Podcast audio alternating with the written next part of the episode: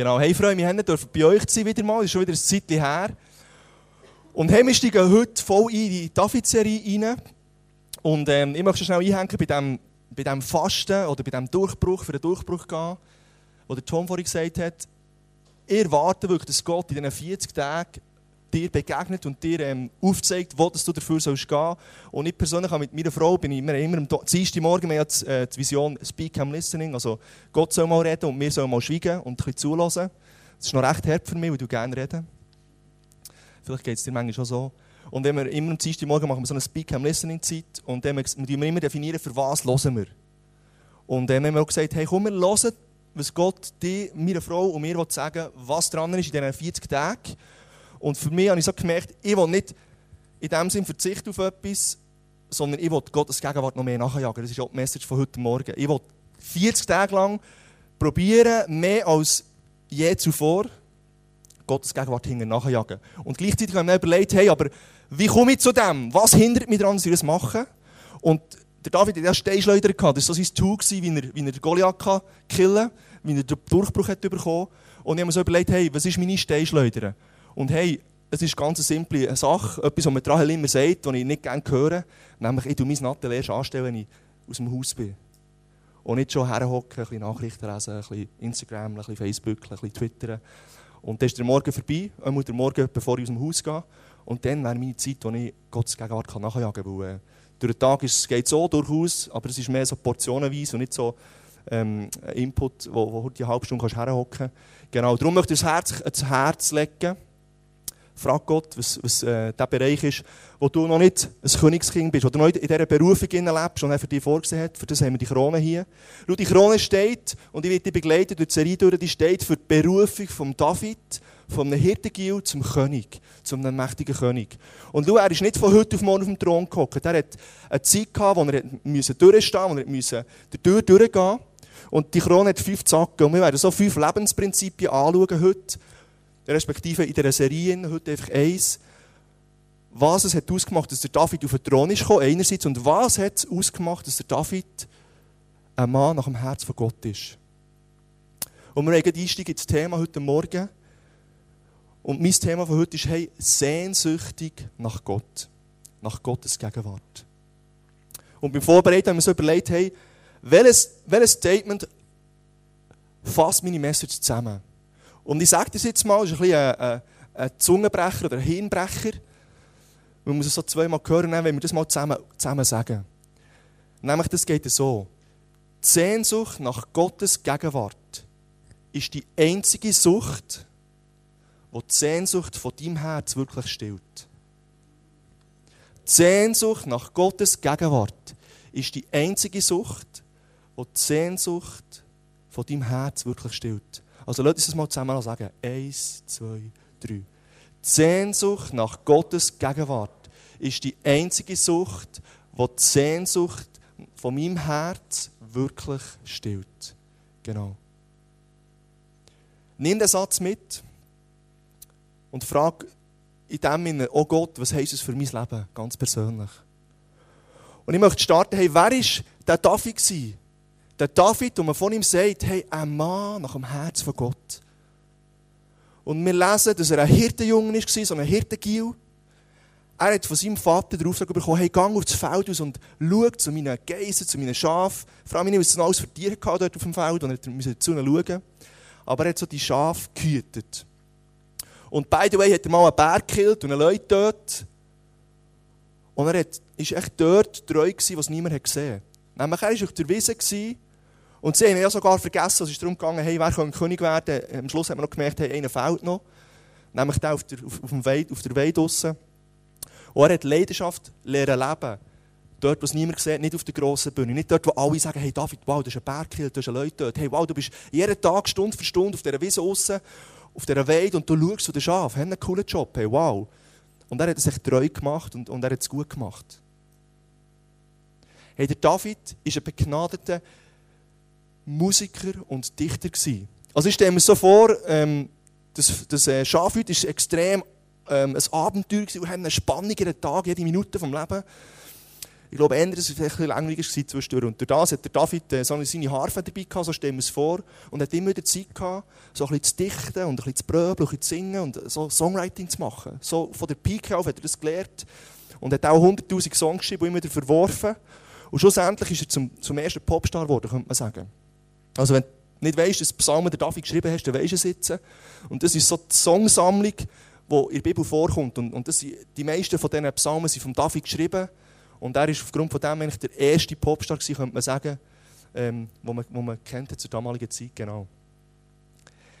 Er war ein loyaler Diener im Königshof. Wo der David der Goliath gekillt hatte, hat er so, äh, so ein Auge auf ihn geworfen und gesagt, hey, den Jungen kann man brauchen. Und er hat einen Königshof genommen. Und für die, die es nicht wissen, der Saul hat immer wieder so einen betrübten Geist gehabt. So eine betrübte Stimmung in seinem Leben. Und dann hat der David mit seinen wunderbaren Songs, die er geschrieben auf dem Feld draussen, das ist jetzt von mir interpretiert, hat dann auf der Harfe angefangen spielen und angefangen singen. Und siehe da, die, die vertrübte Stimmung, man könnte sagen, die depressive Verstimmung, ist entschwunden und entflogen und der Saul war wieder gut getroffen. Gewesen. Das ist so eins. Aber noch viel krasser ist eigentlich, der David ist schon lange berufen zum König.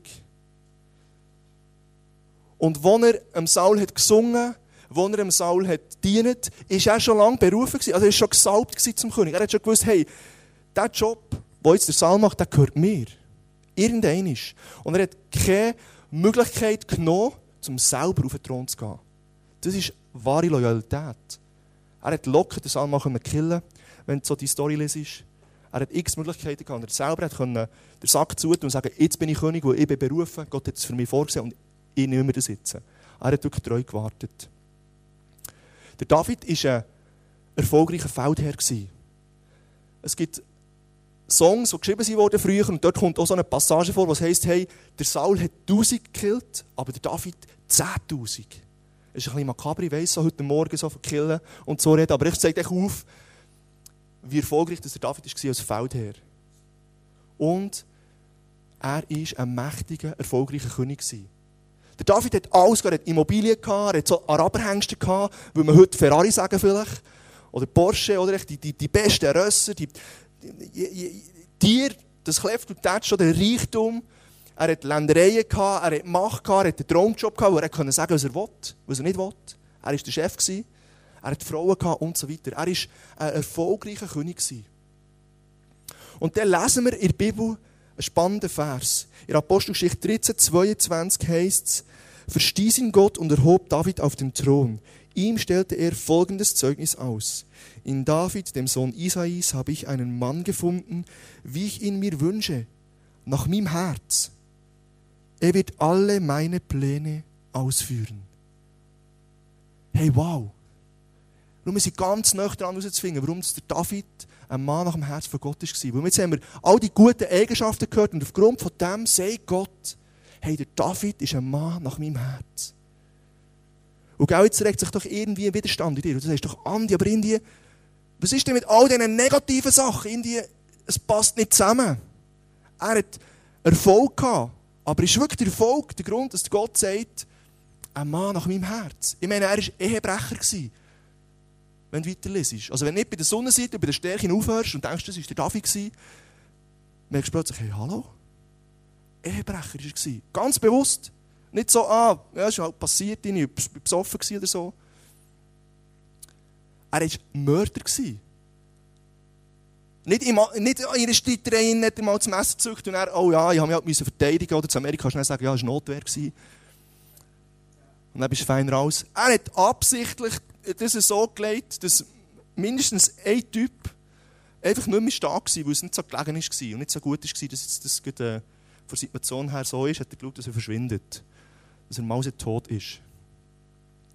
Hey, der David war ein Lügner. Der David hat nicht nur eines geschlagen, immer wieder und vor allem dann, wenn er gemerkt hat, hm, die Situation wird es jetzt erfordern, dass ich heute ein bisschen lügen, dass es wieder so gute Atmosphäre ist und dass ich feiner aus bin. Er hat vorsätzlich gelogen.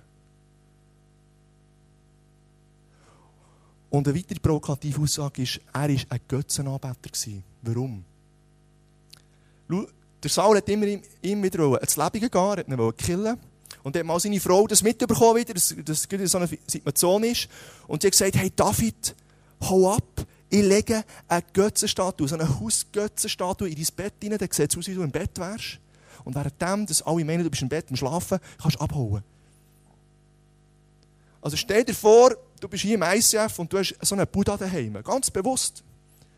Weil du findest noch schön, noch herzig, so eine gute Aura, schöne Farben. Und ich habe mit meiner Frau, mit Rahel diskutiert, hey, aber wenn jetzt jemandem so ein Buddha gefällt und es ihm einfach gefällt, ist es dann auch schon Götzenanbetung. Und dann habe ich gesagt, hey, schau, die kleinste Ehre gegenüber so etwas, also schon nur, weil du es kaufst, hast du einem Buddha Ehre erwiesen, weil du kaufst ihn. Du findest irgendwie etwas Cooles an dem, dann hast schon eigentlich indirekt oder direkt eben, hast du schon Götze angebetet. Und der David hat in seinem Haus, mindestens hat er in seinem Haus geduldet, dass es so Statuen hat von Hausgöttern oder von einem Hausgott, wo man auch ins Bett legen kann. Und ähm, Gott hat gesagt, der David ist ein Mann nach meinem Herz. Als Ehebrecher, als Mörder und so weiter, als Lügner. Und jetzt haben wir gedacht, jetzt haben wir doch all die guten Eigenschaften herausgefunden, jetzt sind wir näher dran herauszufinden, warum das Gottes von David sagt, weil er so ein guter Typ ist. Und wir merken, hey, der David hat so viele Kompromisse in seinem Leben gehabt. Der David ist nicht ein Mann nach dem Herzen von Gott, weil er erfolgreich war, weil er gehorsam war, weil er alles richtig gemacht. Wenn du in der Bibel gehst, lesen, findest du locker andere, die ihn bei weitem überbieten. Und wenn jemand gehorsam war, war es der Daniel. Der ist in die Leuengrube, der ist in Feuerofen, wo er gesagt hat, hey, ich stehe zu dir, Gott. Keine Lüge und nichts, kein Kompromiss und nichts, ich bin gehorsam. Und er hat Gott echt erlebt, und es ist ihm nicht passiert. Oder jetzt denkst du, der David hat ein Wunder erlebt und hat Gunst von Gott. Hey, ja, das hat er gehabt. Aber schau mal, der Elia in der Bibel, der Mann der Wunder, der hat ein Battle gemacht gegen, gegen Priester. Und es war das Battle, hey, welcher Gott schickt das Feuer vom Himmel ab? Und der Elia, sein Gott, dein Gott und mein Gott, hat den ganzen Altar, ich kann mir das so bildlich vorstellen, wie ein riesen Blitz, der kommt voll Feuer und, und frisst den Altar richtig gern fort. Und das war so ein Wunder gewesen von vielen Wundern, die Elia erlebt hat. Also von David habe ich noch nie so etwas gelesen. Oder der erfolgreichste Feldherr haben wir vorhin gehört. Ja, meine, das ist nice in dieser Zeit. Aber schau, wer der erfolgreichste ist, ist der Joshua.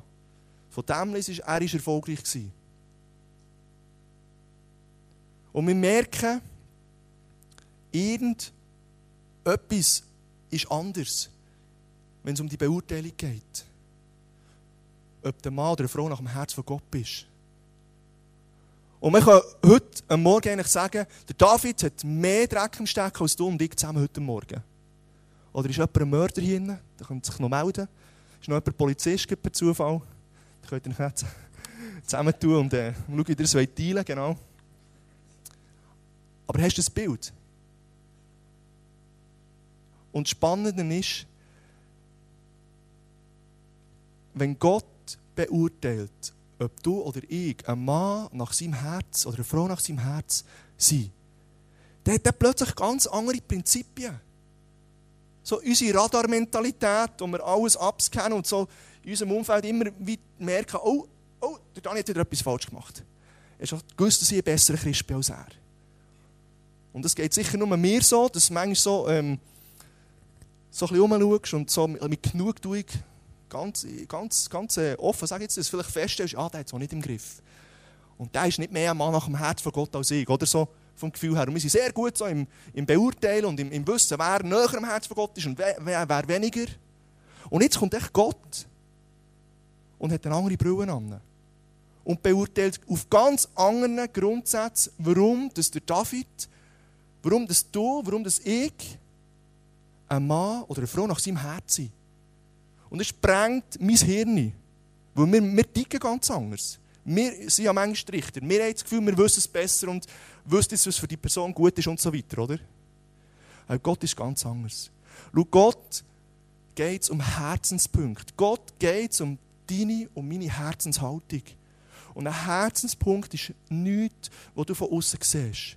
Das ist nicht eine äußere Erscheinung, oder du kannst sagen, ah, schau, Dani, das, dein Herz leuchtet so und da ist auch ein Hände bei Gott dran. Das siehst du und ich nicht. Das weiss Gott und das weißt du. Und lass uns auf die Suche gehen heute Morgen, warum das Gott von David hat gesagt hey, er ist ein Mann nach meinem Herz, wie ich mir es vorgestellt wie mir es wünsche. Schau, der David hat eine Sehnsucht nach Gottes Gegenwart. Der David hat eine Sehnsucht nach Gottes Gegenwart, wenn sie mir schlecht gegangen. Aber da können wir jetzt noch sagen, ja, aber Andi, sorry, wenn es ihm schlecht geht, wer hat denn nicht eine, Leidenschaft und eine Sehnsucht nach der Gottes Gegenwart, nach seinem Eingreifen? Also, wer betet nicht, wenn es ihm schlecht geht? Das ist logisch. Also, sorry, das ist jetzt noch nicht eine Qualifikation für einen Mann nach dem Herz von Gott. Aber Bruder David hat eine Leidenschaft nach Gottes Gegenwart, wo es ihm ist super gegangen. Der David hat nicht eine Sehnsuchtspause gemacht nach Gottes Gegenwart, wo es ihm ist gut gegangen. Er hat auch dann nach dieser Gegenwart sich ausgestreckt und sich gewünscht, dass Gottes Gegenwart in seinem Leben präsent ist. In den Erfolgen und in den Niederlagen. Ich mache so ein Statement. Es ist ein bisschen provokativ und es hat aber nichts mit Leistung zu tun. Aber du darfst dir keine Glaubenspause leisten. Du bist ready für die schlechten Zeiten in den guten Zeiten. Und wenn du in den schlechten Zeiten zu Gott gehst, das ist super. Aber dann hast du in den guten Zeiten verpasst, irgendwie so den, den Gottes Gegenwartstank in dir zu füllen, dass du mit der schlechten Zeit von Anfang an auf einem besseren Level kannst umgehen kannst, als wenn du unten anfängst, das zu füllen. Irgendwie. Hey, der David hat gewusst, was Gottes Gegenwart für einen Wert hat. Und dann ist er Bundesladen nachgegangen.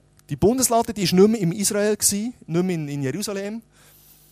Und der David hat entschieden, ich gehe zurückerobern und mit meinen Worshipern und mit meinen Kriegern, weil das ist Gottes Gegenwart, seine Allmächtigkeit, seine, seine Auferstehungskraft, seine Liebe, seine Gnade. Alles ist in dieser Bundeslade vereint. Gottes Gegenwart. Die ist ja im Allerheiligsten innen gestanden. Dort, wo zur damaligen Zeit, also äh, der Tempel ist dann äh, mittlerweile nicht mehr so, hat, hat noch nicht sonst noch gestanden, wie es der Salomon erbaut hat, aber die war im Exil, kann man sagen. Und der ist sie zurückholen. Und hat er das geschafft, hat sie erobert und dann läuft er zurück. Und dann macht er eins, zwei, drei, vier, fünf. Und beim sechsten Schritt, immer beim sechsten Schritt, hat er eine Worship Night gemacht hat er Gott alle Ehre mit seinen Leuten und hat gejubelt und hat gejuchzt und hat seiner Freude Ausdruck gegeben, dass Gottes Gegenwart mit drinnen ist. Und sie hat geopfert. Also Opfer, du musst Tier holen, schlachten, Feuer machen, bräteln, verbrennen. Bei jedem sechsten Schritt, also wie lange habe ich die gehabt, bis sie heimkommen? Die sind vielleicht jetzt noch am Laufen, ich weiß es nicht. Vielleicht hat man das nicht in Geschichtsbücher reingenommen, genau. ja. Und jetzt spannend ist der sechste Schritt oder die Zahl sechs, wenn du so im biblischen Kontext schaust, ist, steht für dein Fleisch und für mein Fleisch, für deine Lust und für meine Lust, für dein Ego und für mein Ego. Wobei auch nur ein Ego heute Morgen. Dir alle nicht, um dir nicht zu nahe zu treten. Und der David hat gewusst, ich will weniger von meinem Herz, ich will mehr von deinem Herz, Gott. Und darum hat er bei jedem sechsten Schritt eine Worship Night gemacht und Gott angebetet und gesagt, hey Gott, komm in mein Herz. So ist der David unterwegs, das war seine Leidenschaft.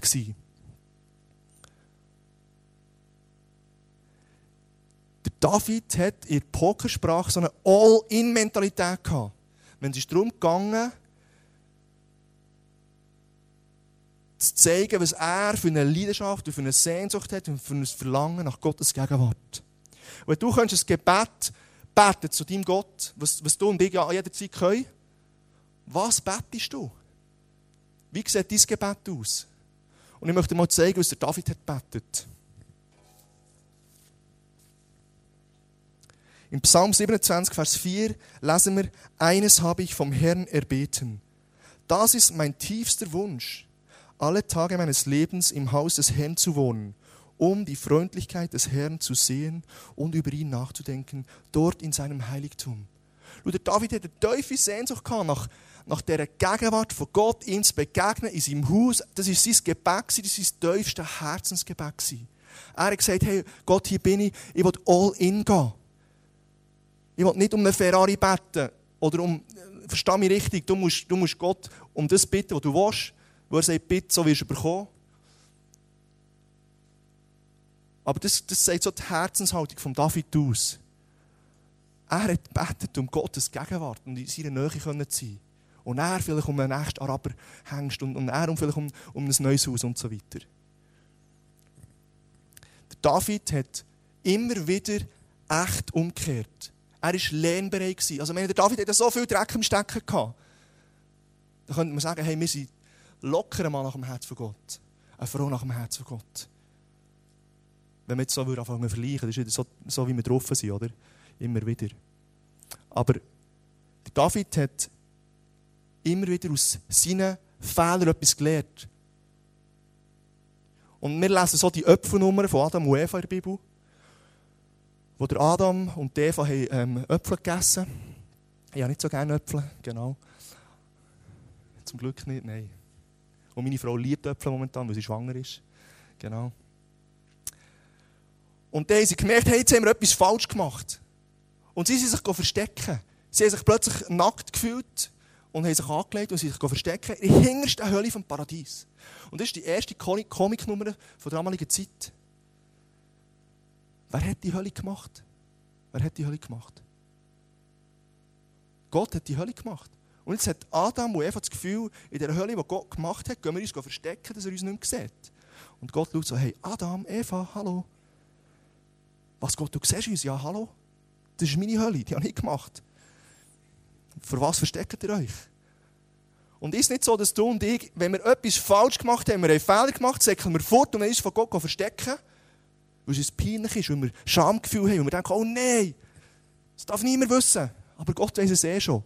Und dann macht sie der David, säckelt zu Gott her und streckt ihm dein Herz her und, und lädt ihn ein, dein Herz zu erneuern. Der David hat gehasst, was er gemacht hat. Im Nachhinein, nicht zum Voraus, sonst hätte er es ja nicht gemacht. Er hat erst im Nachhinein gecheckt. Hey, nein, Scheibe, ich habe es verbockt. Aber er ist nicht in die Hölle gesäckelt, er ist zu Gott gesäckelt. Und er hat Ehebruch gemacht, hat er gefastet und betet und gesagt, Gott, gib mir ein neues Herz. Hilfe, Hilfe. Ich schaffe es nicht. Säckelst du zu Gott in deiner Niederlage, in deiner Sünde, oder säckelst du weg?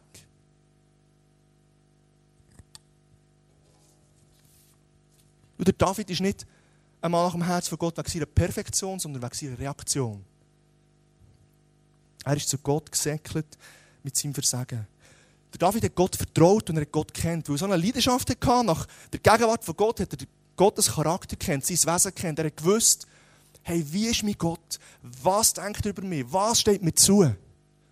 Und was er ganz genau gewusst hat, er hat gewusst, hey, mein Gott ist nicht so der Polizistengott, der vom Himmel oben schaut und wartet, bis David Bürstler wieder mal einen Fehler macht und er sagt, stopp, David, ich habe dich verwünscht.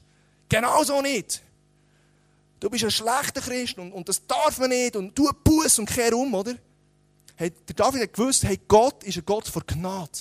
Gott ist nicht ein religiöser Gott, nicht ein Pharisäer-Gott. Gott ist ein Gott, der immer wieder an mein Herz her will. Er hat gewusst, Gott ist der Gott, der sagt, wenn du mühsam, mühselig und beladen bist, auch wenn du mühsam bist, kannst du auch zu Gott gehen. Er kann am besten mit dem mühsam umgehen. Jesus hat gesagt, hey, ich bin auf die Erde als Arzt. Ich bin gekommen, um denen zu begegnen, die, die Heilung brauchen. Und Heilung ist nicht immer Kopf weggeheilt, du Schnudder geheilt und, und das Herz geheilt. Das gehört absolut dazu. Heilung ist alles. Wenn das Herz zerbrochen ist, wenn du eine Verletzung hast und eine Verbitterung hast, Gott will dein Arzt sein. Schau, die Bibel sagt weiter, bei allem, was er tun wird, wird er auf mich hören. Gott hat die Sehnsucht von David gesehen, dass er die Leidenschaft hat und die Sehnsucht hat, hey Gott, hier bin ich. Sag du, was ich machen soll. Zeig mir die Idee von, von, von dir für mein Leben, dass die Wirklichkeit werden. Und geht es nicht manchmal so, dass wir so einen Schubladenchrist glauben haben? Wir haben Erlebnisse mit Gott, positive, negative, mittelgute. Und dann tust du so die Erlebnisse in eine Schublade rein. So hat er reagiert dann, so hat er reagiert dann, so hat er reagiert dann, Gott. Und dann kommt wieder das Gleiche und du weißt, dann hat es nicht funktioniert. Ja, bete, das ist nicht passiert, also bete jetzt auch nicht mehr, oder? Gott ist in der Schublade.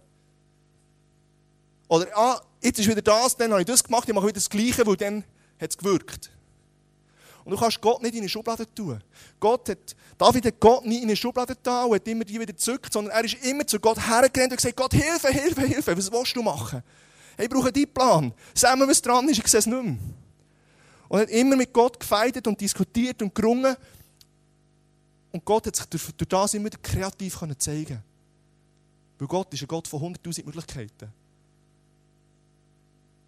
steckst du Gott in eine Schublade, aufgrund von deiner Erfahrung, oder gehst du immer wieder unvorrückend zu Gott und sagst, hey, hier bin ich, ich brauche deine Kreativität. Ich sehe es nicht mehr. Ich weiß nicht, wo ich, wo ich durch muss, was ich muss. Der David hat Rückschläge und Verletzungen immer verarbeitet. Das ist tief. Ich lese ein spannendes Buch momentan. So von einer Hirnforscherin. Und dort geht es um vergiftete Gedanken.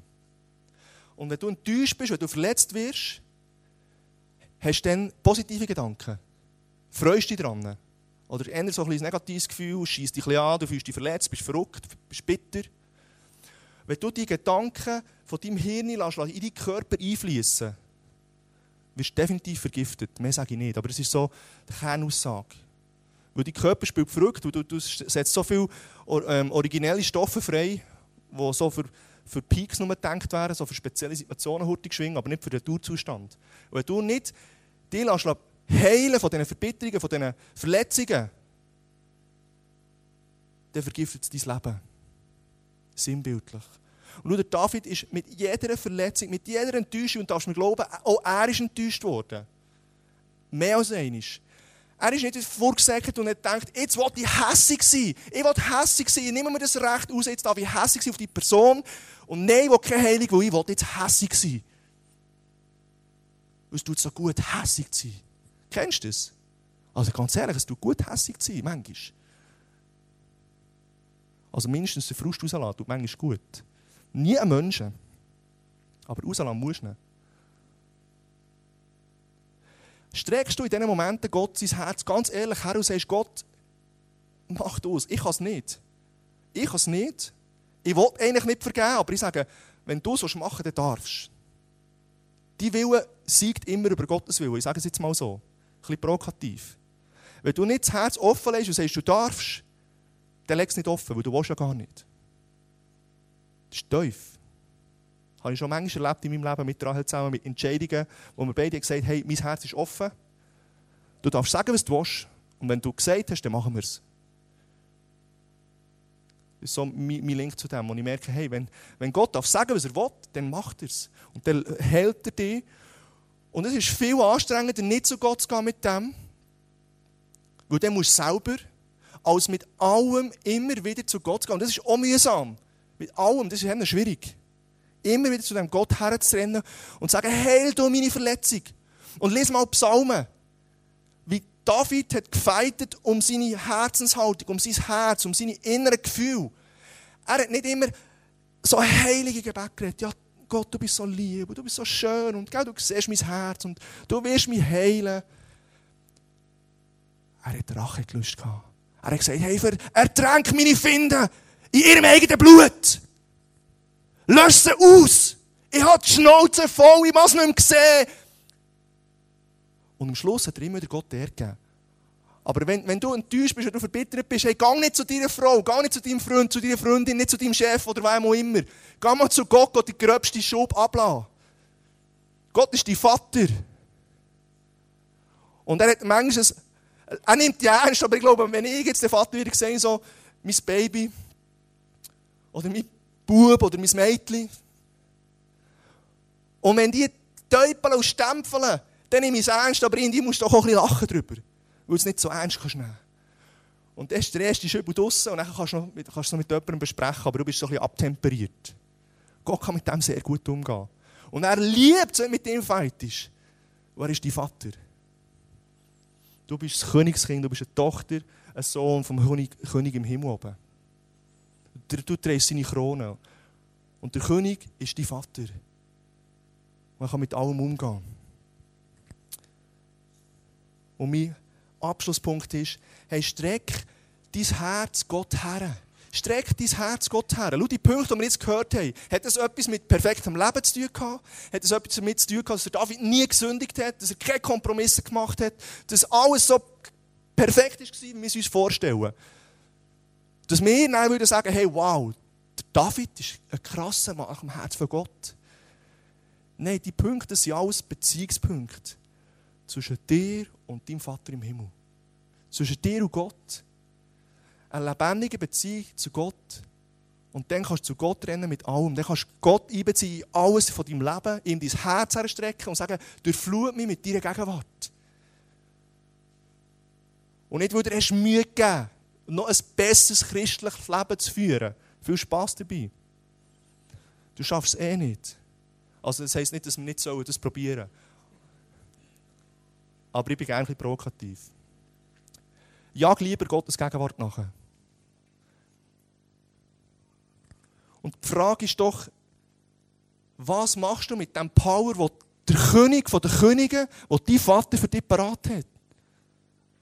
Gehst du diesen Power holen in dein Leben hinein? Gehst du diesen Power anzapfen und erwartest, dass Gott an deiner Seite ist und dass Gott dein Herz berührt und dein Herz verändert und dir hilft, mit all diesen Situationen in deinem Leben richtig umzugehen. Auch wenn es schon zu spät ist in deinen Augen. Auch wenn du schon hassest dafür. Und du denkst, nein, schon wieder. Das gibt es doch nicht. Schau, David hat folgendes Gebet gebetet.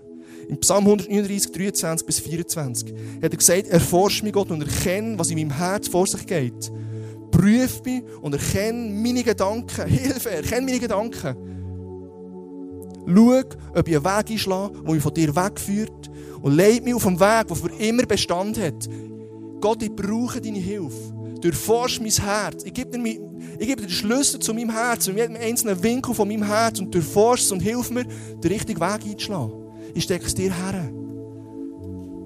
Bist gnädig. Hilfe. Und ich möchte so einen Ministry-Time geben, so eine Zeit geben, wo du kannst Gott dein Herz herstrecken in einem Punkt von deinem Leben, wo, wo, wo du vielleicht dran bist und du merkst, hey, ich brauche dort Gottes Gegenwart. Und wo du kannst, auch überlegen kannst, wo rennst du mit deinem Herz weg von Gott? Wo gibst du ihm nicht Raum, um dort reinzuwirken, dass sich Situationen lösen, dass Klarheit reinkommt, dass Frieden kommt, dass Freude kommt, dass Vergebung kommt und so weiter. Und es wird so ein Herz erscheinen jetzt auf der Leinwand und ich möchte dir die Möglichkeit geben, dir eine Zeit zu nehmen und Gott ins Herz herzustrecken.